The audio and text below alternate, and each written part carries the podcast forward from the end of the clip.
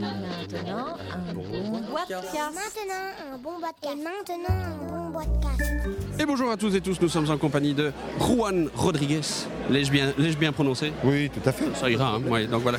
Et donc, euh, Juan, tu es euh, ben, le créateur, l'auteur des Poilus, euh, co-auteur. Co-auteur avec Fabien Riffaut. oui. Voilà, tout à fait. Alors justement, l'histoire des Poilus, ben, on en a entendu parler ben, pour de funestes raisons, puisque ça a été illustré par T-News, donc rédacteur en chef de, de- de Charlie. Il était pareil. Un, des, un des illustrateurs de Charlie. Voilà, illustrateur de Charlie, enfin dessinateur caricaturiste qui s'est qui s'est fait abattre euh, dans les événements du 7 janvier. ouais. Voilà, tout à fait. Donc c'est évidemment pas la publicité euh, la plus positive qu'on voulait faire sur le jeu. Non, non, évidemment, ça c'est juste terrible. Ouais, C'était un ami de très longue date. euh, c'est pour ça qu'il a illustré le jeu, c'est parce que c'était un rapport d'amitié. Voilà, et de plaisir et, et de joie. Et donc voilà, donc ça, ça a été très très douloureux. Et Ça reste un hommage. Parce qu'on peut dire que le jeu reste un hommage. On dit à chaque fois que, que tu en parles, bah, c'est finalement tu penses un peu à lui? Ah oui, oui, complètement. Et puis euh, tout le temps, enfin, à chaque fois que j'y joue, à chaque fois que. Voilà, il est présent tout le temps. Il est présent tout le temps et quelque part, je crois que ça m'aide. Oui. Ça m'aide. euh, euh, voilà, j'ai un rapport avec lui. euh, pendant que je finissais des éléments de- pour l'impression, etc. J'avais vraiment l'impression, j'avais, j'étais en discussion avec lui. Oui. C'était vraiment, je, je le faisais parler dans ma tête et, et il me disait non, il faut faire comme ça, euh, non, non, voilà. C'était la première fois qu'il illustrait un jeu? Pas tout à fait. euh, il avait, on avait travaillé ensemble euh, il y a longtemps. Il avait commencé à Cassius Belli. Enfin, pas commencé, il était illustrateur déjà. Mais il avait travaillé dans, pas mal dans Cassius Belli. C'est là qu'on s'est connus. D'accord. Et Tu euh, travailles pour Casus aussi. oui, j'ai fait des, des jeux en encart, euh, des articles, des illustrations aussi. Et puis après, par la suite, j'ai fait d'autres journaux, euh, des concurrents Cassius Belli d'ailleurs, euh, qui étaient Chronique d'Outre-Monde et puis euh, Graal. Et voilà, et donc on a continué à travailler ensemble dans ces journaux aussi avec lui. On a, j'ai participé à l'édition de Rêve de Dragon, qui était un jeu de rôle. Dans- voilà, euh, qui, qui- et donc on était trois illustrateurs, euh, dont, euh, dont Ignus et moi. euh, voilà. Et donc tu avais dit que tu, tu as plus. là, c'est ton premier jeu en tant qu'auteur, alors que tu, es illustrateur d'habitude? Non, non, j'ai fait d'autres jeux précédemment, à peu près à cette époque. À l'époque donc mes jeux précédents, voilà, mes, mes jeux précédents, ils sont maintenant, ils ont 20 ans, quoi. C'est Tic Tac Boom Oui. et puis Elixir, auquel j'ai, voilà. C'est bien. Et donc, ben, justement, les poilus, ben, ça dit ce que c'est. Ça dit qu'on parle de la Première Guerre mondiale. Et, euh, et c'est un jeu coopératif. euh, mais qu'est-ce que c'est finalement? Bah, c'est un jeu où on, on- on- on gagne ensemble ou on perd ensemble. Donc euh, on doit absolument tenir compte des autres et, on- et toutes nos actions, elles sont, euh, elles sont en fonction de la relation et de l'état de ses compagnons, etc.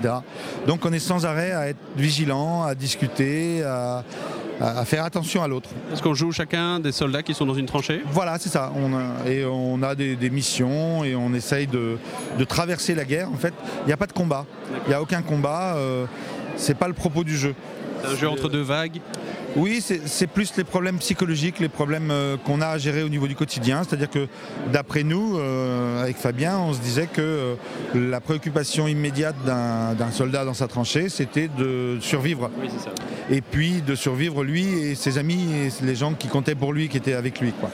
Donc on a essayé de mettre ça dans le jeu. Ouais. Et apparemment, ça fonctionne. autour de la table, on sent des... On sent une relation assez forte entre les gens. Il y a une immersion qui est très forte. Ouais, c'est ça. ouais.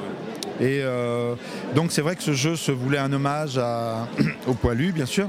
Donc ça devient aussi maintenant un hommage à, à Tinius aussi, de fait. Donc du coup le jeu était déjà chargé, et là il l'est encore plus. C'est c'est voilà, c'est délicat. C'est c'est on ne sait pas. on- Il n'y a pas de recette puisqu'on n'a jamais vu ça. Quoi. C'est Il se passe quelque chose, quels que soient les joueurs, quelle que soit le- Oui. le- leur origine, il y a vraiment quelque chose qui se passe, il y a une espèce de bulle qui se crée pendant le jeu. Oui, tout à fait. Il y a vraiment une, une sensation, une émotion, une vraie émotion qui se crée et, et une émotion qui n'est pas triste en fait, euh, parce que le jeu est très dur, Oui. il est très difficile. euh, Et donc du coup, ça, en- ça en devient presque comique par moment. Euh, les gens se disent non mais c'est pas possible. Voilà, c'est ça, c'est pas possible. Il y a beaucoup de réflexions. On dit bah oui mais c'est quand même c'est la guerre. euh, voilà. euh, Et donc on le voit, c'est un jeu majoritairement de cartes. Que des cartes. oui. Il a donc que comment, comment se passe un, un jeu Comment se passe un tour de jeu typique? Bah, on, a, on a deux tas de, de cartes. Euh, un tas qui- qu'on appelle les épreuves, qui recouvre euh, une carte colombe de la paix. Et donc euh, l'objectif euh, du jeu, la façon de gagner, la seule façon de gagner, c'est de libérer la colombe de la paix de- des cartes qui sont dessus en consommant ces épreuves. Il faut les surmonter. On a un certain nombre d'épreuves à surmonter. L'autre pile, c'est euh, notre réserve de morale pour affronter cette épreuve. Euh, Voilà, ça. En fait, on va pour, euh, pour consommer euh, ces, enfin pour hum, affronter ces épreuves et les surmonter, on va procéder par des missions successives où euh, on va poser les cartes euh, qui peuvent soit être des euh, des, épreuves, euh, enfin des, des menaces Ouais. qui vont aller euh, dans le no man's land euh, au milieu de la table, soit qui vont être des coups durs qui sont affectés aux individus. Donc en fait, le- les coups durs, c'est comme des, c'est des, handicaps, c'est des choses qui contraignent le, le personnage du joueur, à, qui changent sa, sa façon de, de jouer. Alors du coup, ça a des conséquences pour lui, bien sûr, mais ça a des conséquences pour le groupe, parce que sa façon, elle va être moins optimum. Quoi. Euh, Il y a des choses qui sont pas logiques, qu'il va être obligé de faire, euh, etc. Donc le, le groupe doit gérer les handicaps de chacun individuellement pour quand même arriver à avancer. Chaque joueur s'entraide avec des, des cartes spécifiques. Voilà, c'est-à-dire que on- on- donc à la fin de chaque mission. Ça c'est fait. J'ai passé un très bon moment sur ce tournoi de Carcassonne et euh, bah, je tenais à remercier euh, ma femme Stéphanie qui m'a beaucoup aidé. euh, à- mes parents qui m'ont fait Oui, naître. voilà. Merci à la vie. Bon, un discours de. Euh, voilà, donc, euh, attends. Et Ils s'entraident avec des.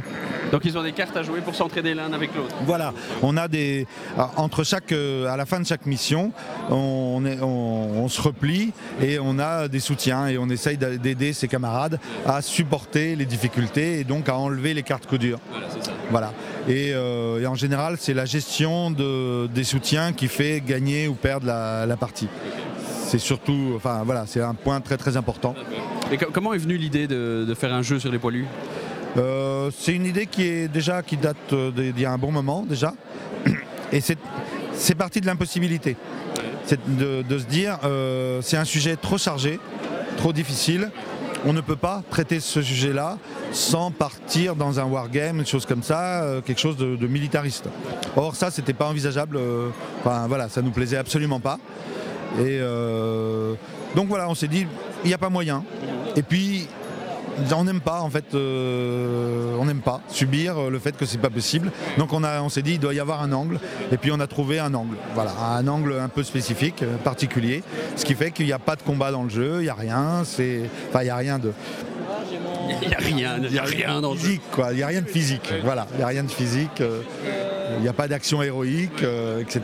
Juste une, une entraide, vraiment un côté très très humain dans, une, dans, une, Voilà. dans, une, Voilà. euh, dans un moment très dur. C'était vraiment cette idée-là de zoomer complètement, c'est-à-dire par rapport à des jeux euh, stratégiques ou tactiques où on a des généraux, en fait on incarne des généraux qui déplacent des pions, euh, les soldats étant des pions, tout ça. Là, pas du tout. Là, on est le pion. Et la préoccupation du pion, c'est sa peau. Joli, joli. C'est vrai que c'était un point de vue qui est rarement, rarement abordé. Euh, ça veut dire que bon, ce jeu-là, euh, il est sorti, euh, il est publié et on en parle justement. Euh, Est-ce que ça veut dire qu'il y a d'autres jeux qui vont arriver de, de Juan Rodriguez et, et de ses amis? Oui, oui, oui, tout à fait. Il y en a d'autres qui sont dans les... en cours, certains qui sont chez des éditeurs et en discussion. Rien n'est signé pour l'instant, d'autres, mais, mais oui, oui, il va y avoir des On tend l'oreille. choses. Oui, oui, oui, bien sûr. Sur des choses qui n'auront certainement aucun rapport. Oui, c'est ça. Super. Eh bien, merci beaucoup, Juan, et à très bientôt. Merci bien, au revoir. Vous avez aimé ce boîtecast Alors appuyez sur la touche Trop cool. Vous n'avez pas aimé ce boîtecast Alors continuez. Sur boîtecast.net, vous en trouverez d'autres. Vous verrez, à l'usure, vous y arriverez.